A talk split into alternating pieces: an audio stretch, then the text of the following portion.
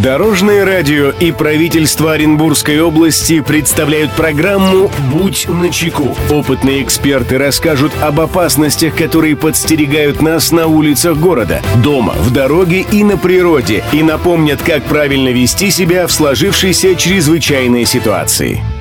Приветствую всех, кто в пути. С вами Андрей Зайцев, и мы заботимся о вашей безопасности. Будь начеку.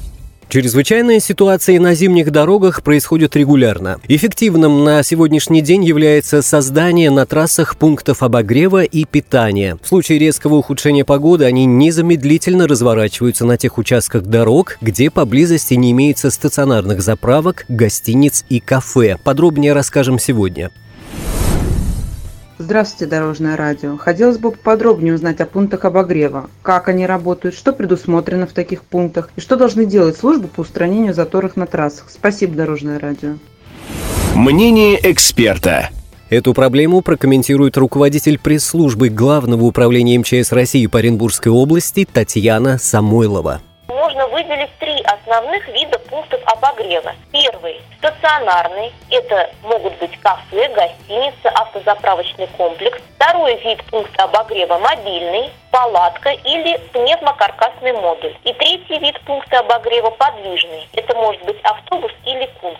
Главная цель создания пунктов обогрева – обеспечение необходимых условий для сохранения жизни и здоровья людей в условиях чрезвычайной ситуации на автомобильных дорогах. Основные задачи пунктов обогрева и питания – первоочередное жизнеобеспечение водителей и пассажиров автотранспорта, оказавшихся в заторах в зимний период на автодорогах, информирование пострадавших об изменениях сложившейся ситуации и оказание медицинской и психологической помощи.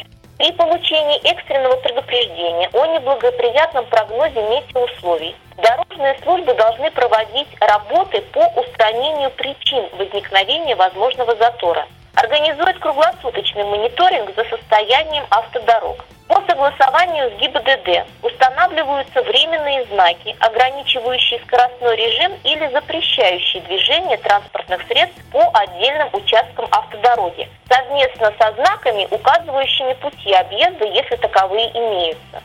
Проводится усиление группировки дорожной техники в районе чрезвычайной ситуации. Привлекаются дополнительные силы и средства иных организаций. Друзья, берегите себя и всегда будьте начеку. Андрей Зайцев. Счастливого пути. Будь начеку. Программа подготовлена при поддержке правительства Оренбургской области.